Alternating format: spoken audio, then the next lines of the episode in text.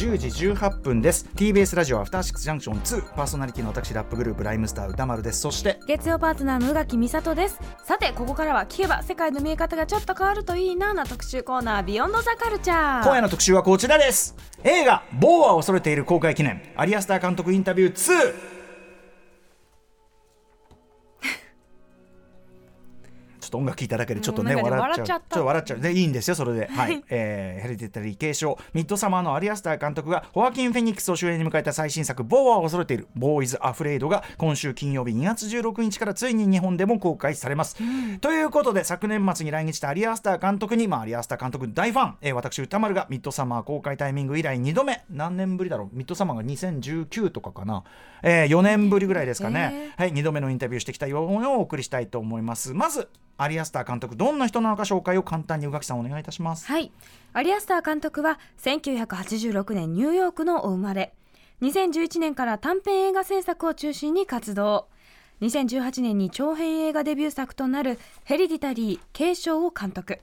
批評家から絶賛を集めさまざまな賞も受賞するなど一躍注目を集めます。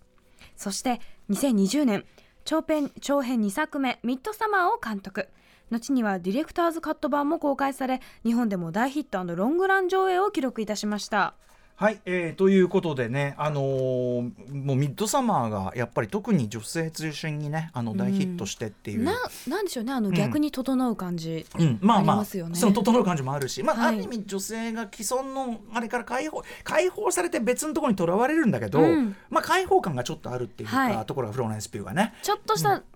ざまあみろ感っていうちょっとかしたレリレリゴーでもあるっていうかね、はいはい。とこがあるっていうね。あと北欧。あー そうです一ね応北欧。みたいなね。白夜の感じ、うんはい。そうそうそうそう。ということで、まあ、非常に変わったねホラー映画を作ってきたアリアスター監督の最新作「ボーは恐れている」3作目どんな映画かも簡単に紹介しておきましょう。はい。ボーは恐れているは2011年にアリアスター監督が手掛けた短編作品を原点とする長編3作目。アリアスター監督は脚本も担当。主演はホアキン・フェニックス主人公は日常の些細なことでも不安になってしまう怖がりの中年男性ボーある日母が突然不審な死を遂げたことを知ったボーは実家へ帰るべく恐る恐る自宅のアパートから足を踏み出す。しかしそれは奇想天外で悪夢のような旅の始まりだった。ね、史上最悪の規制っていうね コピーがついてましたけどね。このえー。ねこのこれだけではなかなかちょっと内容伝わらないとは思いますが、はい、えーちなみに某を恐れているボーイズ・アフレイド1月31日にはヒューマントラストシネマ渋谷でこの番組のコラボ試写会も、えー、とリスナーの方をお招きして開かせていただきました、はい。えーその際はですね映画のポスターデザインやパンフレットこれすごい見て。あこうなってる。この劇中に出てくる、えー、某のイズ・アフレイドの中に出てくるいろんなアイテムとかが、はいはいはい。えーまた別でこう挟み込まれた例えばあのアパートに挟み込まれるあの「おいうるさいんだけど」ってあの差し紙とかあと「雲に気をつけて」のこのチラシとかあーはいはいはい。あとあの会社ねこのモナワッサーマン社の会社のこの子供時代からの広告とてかか。こうやって使われてきたんですね、はい、あとエレインのこの写真であるとかー。こういうのが全部入ったこれ見事なパンフレット、えーこれをねデザインされた大島イデアさんとの特賞宇垣さんね残念ながらねちょっとお風邪ひかれてはいお休み、い。い。やぜひ。でねこの内容はですね放課あのこの本日の放送後にポッドキャストで配信しますのでまだちょっとあのボーイズアフレイド公開前なんでかなりネタバレ全開トークなんで、ぜひあの公開後に見た後にそうですね。はい、あの聞いていただければなと思ったりします。ネタバレ満載なのでぜひご注意ください、えー、ということで宇垣さんもでもね一応あの見てその後ね。あの体調を回復してから見ましたでもまあ体調悪いとなかなか本当にさらに体調悪くな本い当に悪夢みたいな内容、うん。どこに行くのっていうただなんかもうこの笑っちゃう感じも含めて、はい。本当にこのあのね怖いと笑いってもう本当紙一重なんだなっていうのを、はい。もう見せつけるような作品でしたね。おっしゃる通りでございまして、うん。まさにそのあたりもね実は監督に聞いてたりするんですけども、ははいいちなみに今日私が被っているこのね、えー MW というね、はいこのマークこの、えー、とロゴ何なのかってこれ映画にご覧になった方だったら分かりますけどつまりもう私も一部。ということ？この作品の一部という感じになってるんじゃないでしょうかね。嫌ですね。はいということで、えー、ぜひぜひちょっとねあの情報なんかはまた合間にあのインタビューの合間に補足していこうと思いますので、はい。インタビューに、えー行っていきたいと思います。アリアスター監督にはえっとまあミッドサマーだから2020年に放送したんですねその時にね。なんでまあ4年ぐらい経ってるんですけども2回目。えでインタビューしたのは昨年12月19日火曜日都内某所。去年には戻ってたんですけど、はい。これがですねあのねアリアスターさんがミッドサマーで日本で大ヒットしちゃったもんであの前回とかよりも取材媒体が倍以上に増えててぶっちゃけアリスさんすげえ疲れてました。ちょっとハードワークうん。で、ちょっとねさ前に会った時よりすごいテンション低くて。うん。あれ最初ちょっと大丈夫かな今日って思ったんですけど、うん。まあだんだん質問していくうちにやっぱり僕のことも覚えてくだあさって。て、ね前もいてくれたはいっていうのあもあるでしょうし、のーまあやっぱりこうなんていうかな、まあ、映画好き同士と言いましょうかそういうちょっとドライブの仕方していく感じもね、うん。え温度が上がっていく感じもちょっと期待しあの楽しんでいただければと思います、え現場通訳してサポートしていただいたのは、えー今井美穂子さんでございます。例によってあのしあのもう30分ぐらいしかなかったんで、ぎゅぎゅっと質問入れたかったんであのもうあのねあの役はあのこっちの聞き取りはしますんで、はい。バンバンバンバンねこうやってやってたんですけどね、えー今井さんの的確な私にはねもうウヒウヒ言いながらやるのに的確に訳していただいて本当にありがとうございます。そしてアリアスター監督のボイスオーバーを担当したのは前回に引き続き我らが山本貴明アナウンサーです。やっぱりちょっとこのイルな世界観。ちょっとやばいなんかわかん感じないけどあーっていう。あのあの丁寧な品のいい青年だけどやばいかもっていう感じ。ちょっとあれずれてるみたいなところがねはい。あの山本さん前回のミッドサマーインタビューの時もひあのやってくもらったんですけどね、はい。機会を。あのね今回のボイスオーバーはやっぱはるかにスキルアップしてて前よりずっと良くなってるって話ですよ。うんえーといった布陣でアリアスター監督インタビューを3ブロックに分けてお送りしたいと思います。はいえーということでまず1ブロック目なんですけども、えー、と先ほど出た実はあの2011年に作られた短編が元になっているというねそれのことから話を伺いましてあとはそのねにそのた元の短編からちょっと実は大きく変わってるポイントがあるんですね。うんえーでまあそれが今回の作品、えーまたやっぱりその大きな色になっていると思いますんでそんなあたり聞いてみましたんでまずはアリアスター監督インタビュー第1パート目です。どうぞ。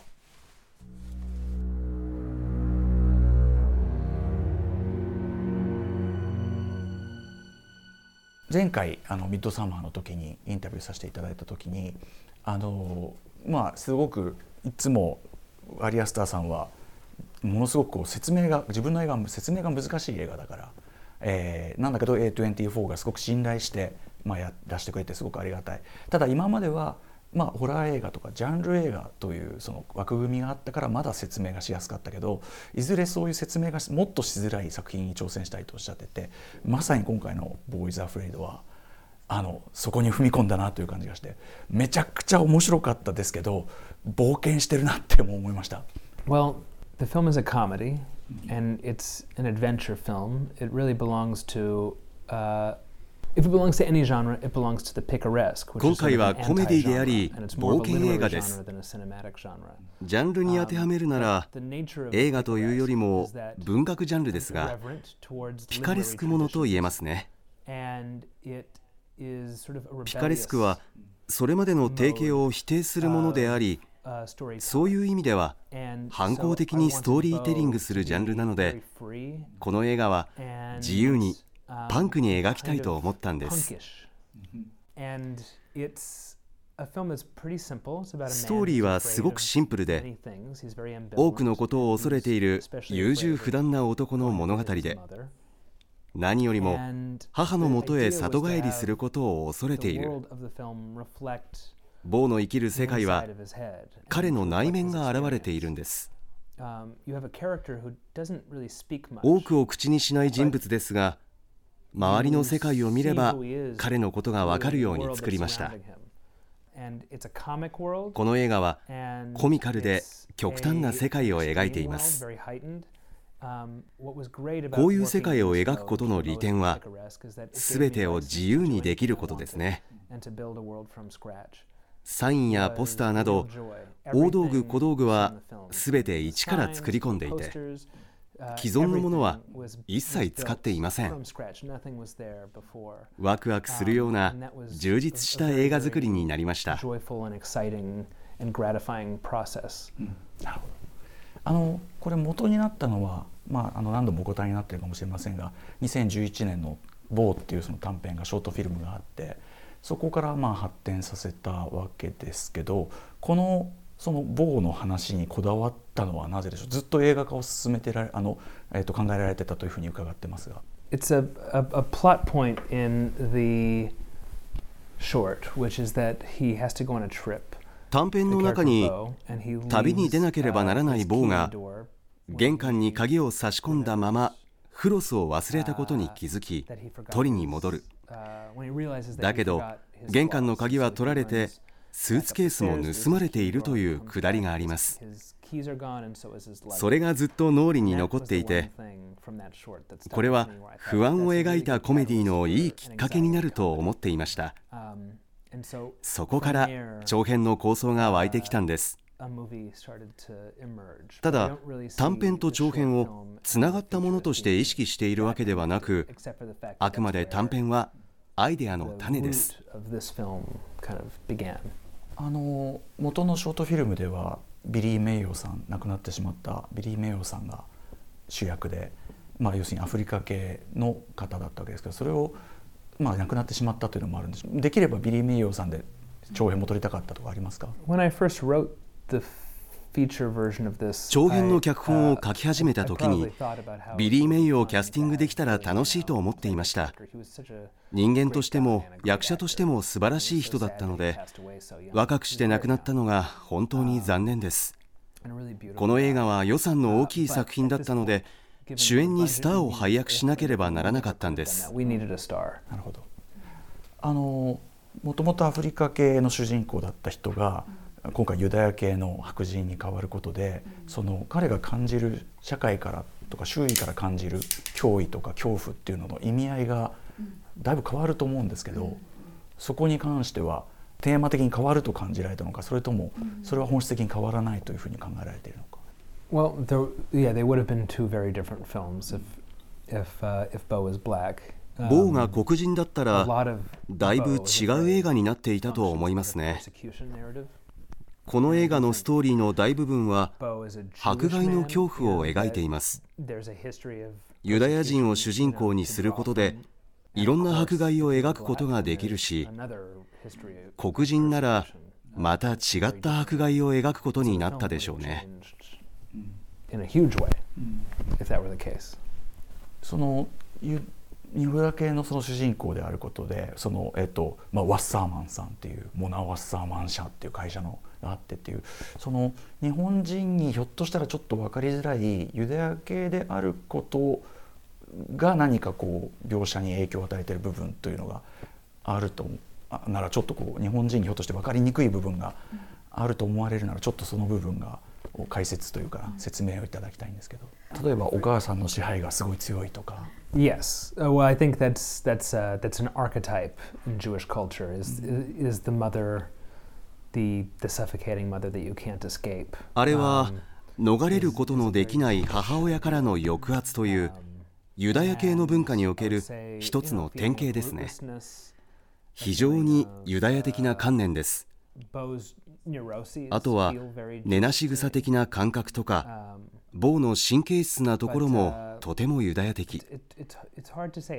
それ以外は言語化するのが難しいんですが多くのユダヤ人から分かるという感想が寄せられています。だけどユダヤ系でない人は困惑したみたいですね。あの面白いなと思ったのはその映画を見終わる頃にはああその棒と同じくあ全てはコントロールされてて全部仕組まれてて全部コントロールされてたっていうふうに観客が気づく作りになっててこれはやっぱりアリアスターさんの作品全部共通する見終わってみると全部コントロールされてたしここに行き着くように最初から仕組まれてたっていう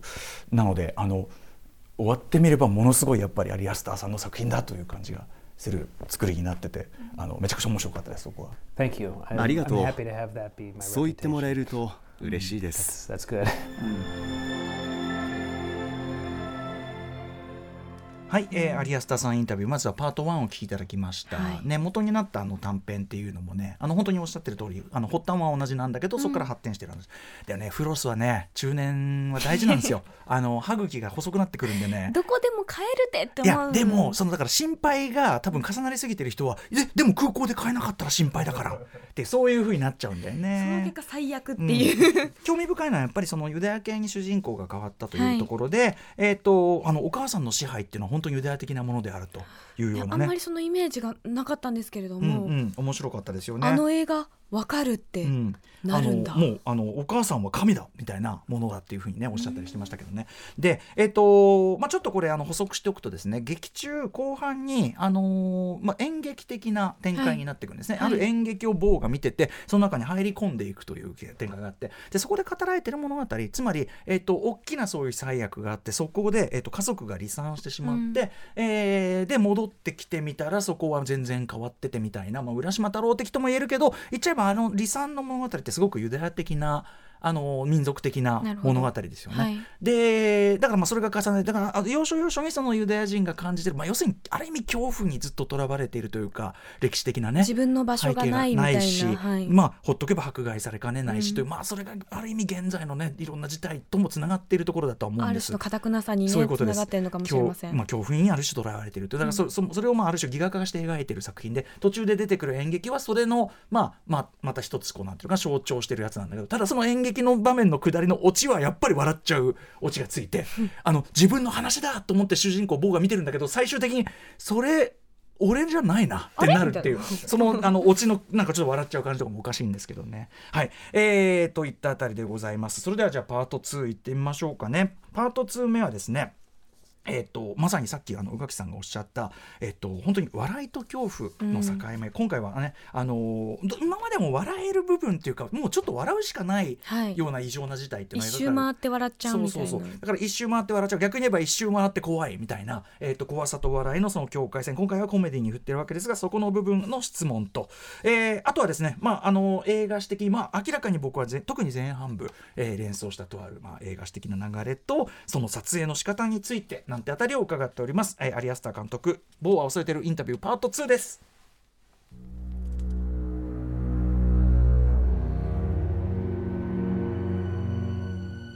ちょっとこれまでと違うのはやっぱりあの初期の短編作にはちょっとあったようなダークなコメディテイストみたいなものがより前面に出てきていて今回のその「某イズ・アフレイド」を見て僕はつくづく思ったのは笑いとホラーってコメディとホラーって本当に紙一重だなっていうことなんですけどで考えてみればミッドサマーもヘレディタリーもなんか笑っちゃうといえば笑っちゃうその笑いと恐怖の境界線上というところを特に今回はあの狙われたのかなという気がするんですがいかがでしょう？か、um, It's always hard to talk about humor. Uh, there's no better way to ruin a joke than to talk about it. ユーモアの説明はいつも難しいです。言語化すると面白みがなくなってしまいますからね。ただおっしゃるように私の中で笑いとホラーは本当に紙一重です。ある期待感を構築してその方向に進むかと思いきや裏切る。ジョークのオチと恐怖のメカニズムは一緒なんです。あと観客にどういうインパクトを与えるかということはなるべく考えないようにしています。思い浮かぶままにストーリーを書いていく。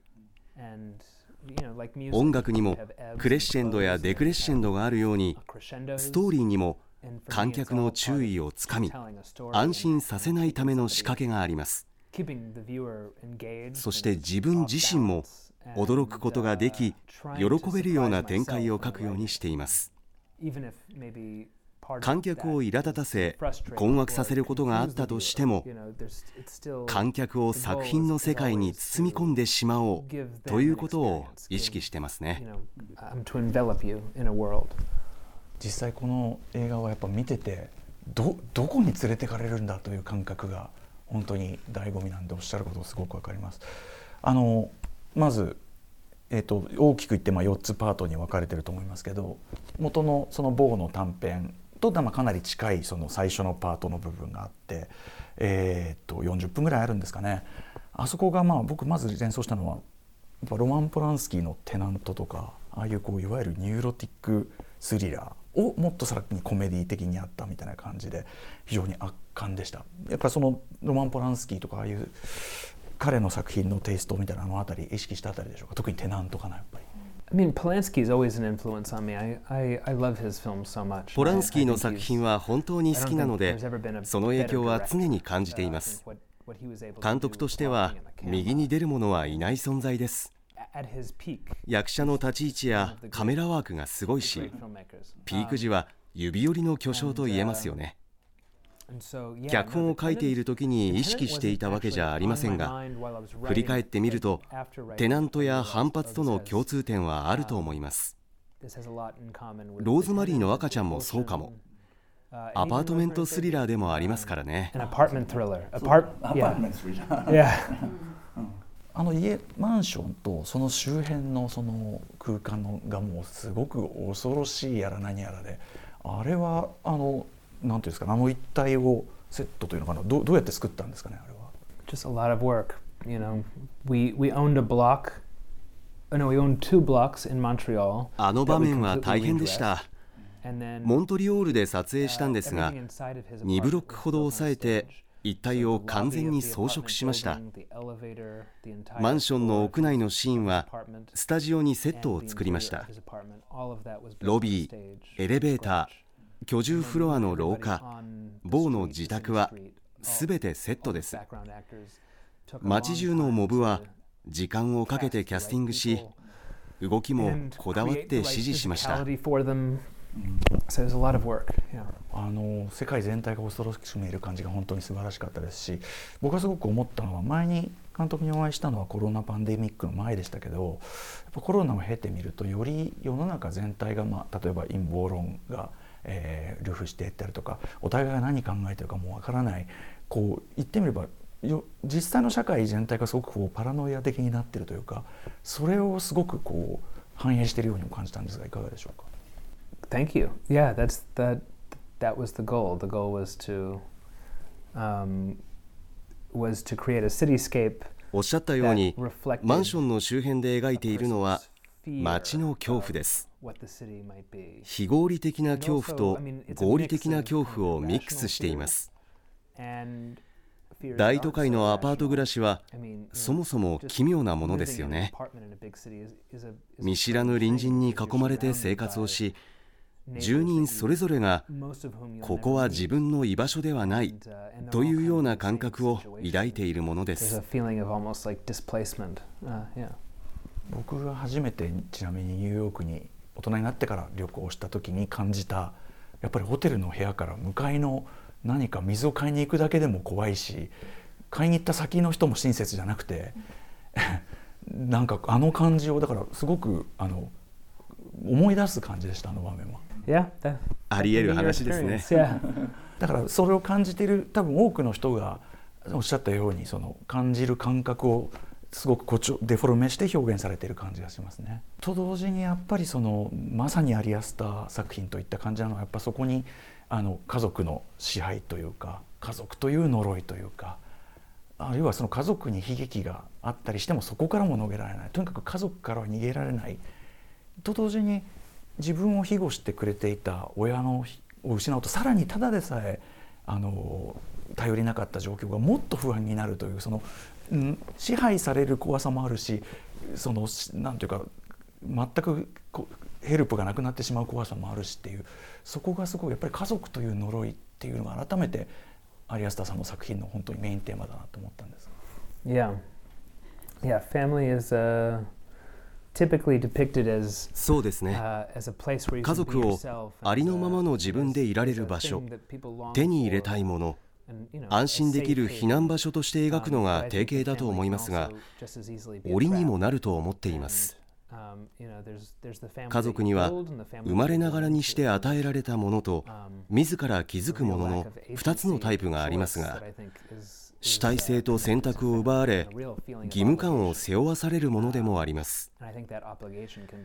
その義務感に窒息することもありえますよね。この映画はその義務感に溺れる様を描いているんです。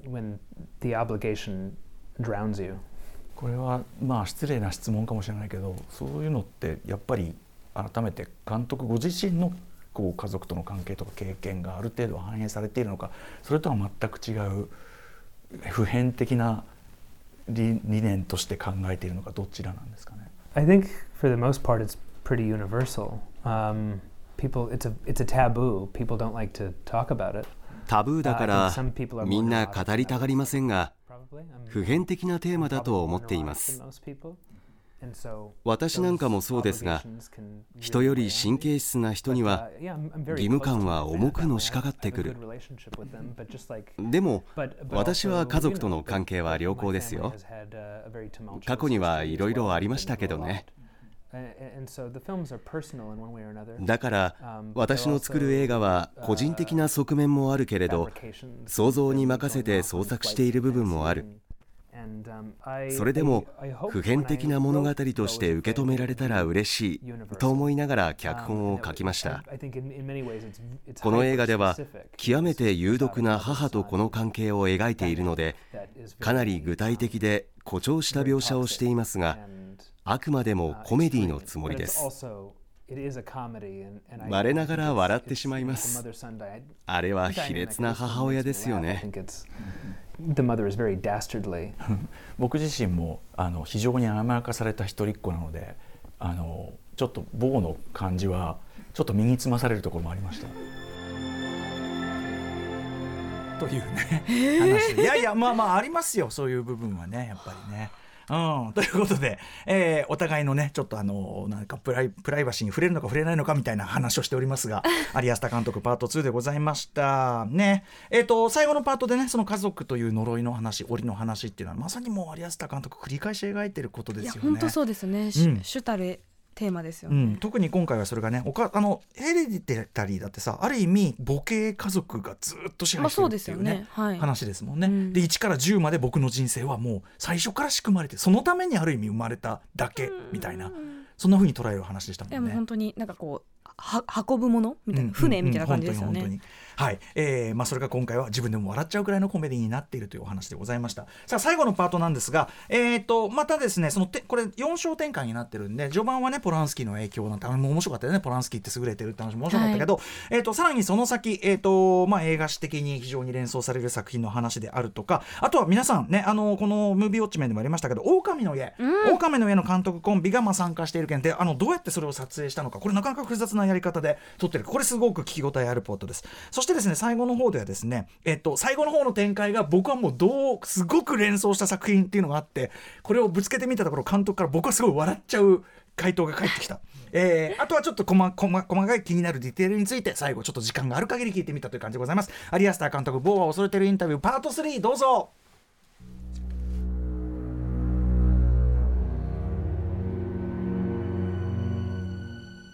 最初の某のそのアパートのところがから、まあ、さらにこうフェーズが変わって毎回あの某が気絶するたびに あのパートが変わるっていうのももうとぼけてすごくおかしかったですけどあのそこから某のまあアドベンチャーというかこう変転する受難劇というかが始まって僕ここはマーティン・スコセッシの例えば「アフター・アワーズ」とかあと僕リンゼー・アンダーソンの「あのオーラッキーマン」とかあとまあ時計仕掛けのオレンジの後半とか。なんかそういうでも最近このタイプのその男がこう受難をこうしていくというアドベンアドベンチャーコメディというかな最近こういうの見てなかったなと思うんですごく楽しかったですね。Thank you. Well, I love, I love those three films. その3つはどれも好きな作品なので比較されるのは嬉しいですね。Thank you. そして今回僕はすごくあの注目しているのは日本でも公開されてすごくヒットしたこの日本タイトル「狼の家」ラ・カサ・ロボと,、えっとアリアスターさんプロデュースされた「ボーンズ」という、まあ、ストップモーションアニメーションを作られた、えー、クリストバル・レオンさんとホアキン・コッシーニャさんというこのお二人を、まあ、アリアスターさんが、まあ、フックアップというかなされて今回の重要なパートを任されたという部分がとても注目した。というのはこの作品日本でもめちゃくちゃあの若者が集まってヒットしたんですね。僕も大好きなんですけどこのお二人をこうどのようにこう、まあ、発見というか見つけられたんでしょうか、um, I saw La Casa Lobo、um, in theaters in 2019, I think. 狼の家を2019年に劇場で見てその素晴らしさに驚きました。ヤン・シュバンクマイエルやクエイ兄弟を連想しましたが彼らとは違うオリジナリティがあり今までに見たことのない作品だと思いました。ヤン・シュバンクマイエルやクエイ兄弟に匹敵する才能を持つ2人だと思います。この映画の劇中劇のシーンは最初は全て実写で撮るつもりだったんです。舞台上の装置を物語のギミックにして撮影しようと思いましたが準備時間が足りなかったので一部は実写で撮りあとは編集で処理することになりました。そこでアニメーションを使うことを決めたんです。すでにシーン全体をストーリーボードにまとめていたのでカット割りは全て決まっている状態でした。アニメーションを作るとなると専門のスタジオに依頼するのが普通ですがそれでは個性が出ないと思ったんです。そこで狼の家を思い出しました。本格的なアーティストである2人となら楽しく仕事ができるだろうと思ったんです。でも彼らはオリジナル作品を作る人たちだからストーリーボードで決め込んであるシーンのアニメ化に協力してくれるだろうかという不安がありました。幸い2人は僕の作品のファンだったそうで OK してくれました。まずは木々や茂みなどのペイント画を依頼するところから始まりこの作品に最適なペインティングスタイルを模索しました。彼らはチリが拠点で我々はモントリオールで撮影をしていたので彼らが送ってくるペイント画のレプリカをモントリオールの美術館が実寸大で作るという作業が続きました。そしてそれを用いた舞台ステージを作り込みグリーンスクリーンも使いホアキンに芝居をしてもらう。その映像をチリにいる2人に送り上から塗り込んでもらうという作業でした。2人の手掛ける絵が 2D アニメの時もあればストップモーションの時もあるなど画法も様々。撮影が終わってからも彼らとの作業が1年続きました。他のシーンとの統一感も大事だったので全体のデザインは私が決めてその枠組みの中で彼らが作業してくれましたね。すごいそんな手間があった。でも彼らの本当に作品はあの脳内のある一人の人間の脳内のビジョンをねあの表現するような作品なんでこのあの芝居の場面にぴったりだったと思います。でですねあのちょっとネタバレに気をつけつつお話しすると後半はデビッド・フィンチャーのある作品っぽい要素があったりもするんですが最終的には僕はあの僕が連想したのはですけどアラン・パーカーの「ピンク・フロイド・ザ・ウォール」っていう作品があってえーまあ、アニメーションが絡んだりするのもそうですし最終的に主人公の人生のをなんか裁かれるというかしかもお母さんの支配みたいなのも描かれてて、えっと、どうでしょうあのアラン・パーカーピンク・フロイド・ザ・ウォールの影響ってああるんでしょうか Well, this is very interesting. So I've heard this before. I have not seen Pink Floyd's The Wall. 前にも同じことを言われたことがあるんですが実はザ・ウォールを見たことがないんです。この映画が公開された時にもかなり指摘されたんですが見てないというと嘘だと思われるし反応に悩んでいましたこれだけ言われると逆に見るのが怖いですね。なるほど。それは失礼しました。でも音楽映画の名作だからいつか見ないといけませんよね。いやあのそれは失礼しましたでもあの全然違うものでもあるんであのご安心くださいというのが一つですねちょっとラストいいですか？ラスト一発だけあのあのいろんな細かいさらに僕はまだあの2回しか見てないんで気づいてないこといっぱいあると思いますけどいろんな仕掛けがあるあると思うんですけども一つだけ伺いたいあの坊がお母さんの家に、えー、着いたようやく着いた時に車の左側に何かこう黒い3つの影みたいのがふわふわ見える気がするんですが僕の気のせいでしょうかっていう。What you're seeing on the left side of the car uh, are three women in black who are mourning the mother's death. That's what we think. 車の左側にいるのは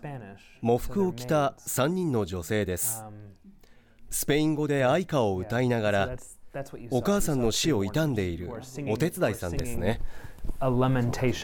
なんかこうふわふわしててなんかちょっとお化けみたいに見えたっていう、ちょっと時間来てしまったタイムズアップ。こちらこそ Thank you very much.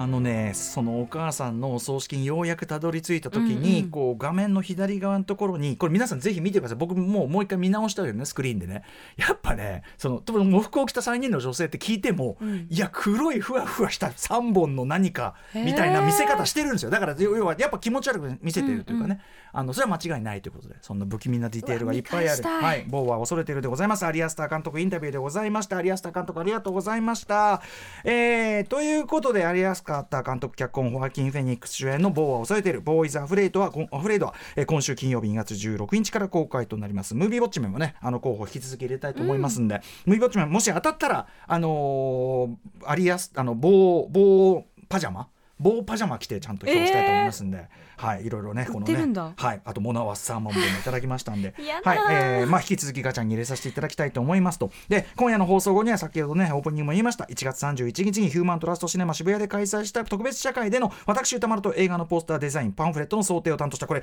日本オリジナルデザインが本当に優れていると僕は思ってます。すごい、はい、大島秀也さん。しかも大島さんがデザインのインスパイア元として挙げた作品がまた度肝抜かれる話、めちゃくちゃ面白いんでうわ早く聞きたい。ぜひぜひ。はい、えー、特賞の模様をポッドキャストで配信しますのでこっちはネタバレガンガンしてますんであのぜひ映画を見た後に、まあ宇垣さんは聞けますね。私も見たので、うん、はい。ぜひぜひということでございます、えー、非常に一応言っておきますよ。本当に変な映画です、うん、めちゃくちゃ変です。シンプルに悪夢ですね。はい。あのだからあの栄養夢です。本当に。でもあの栄養夢の奇妙な奇妙な奇妙な感じが延々つ感じ僕は不思議と心地よくもあったりして僕は大好きな作品でございます。えー、棒は恐れてるぜひ皆さんご覧くださいませ。以上映画棒は恐れてる公開記念アリアスター監督インタビュー2お送りいたしました。パ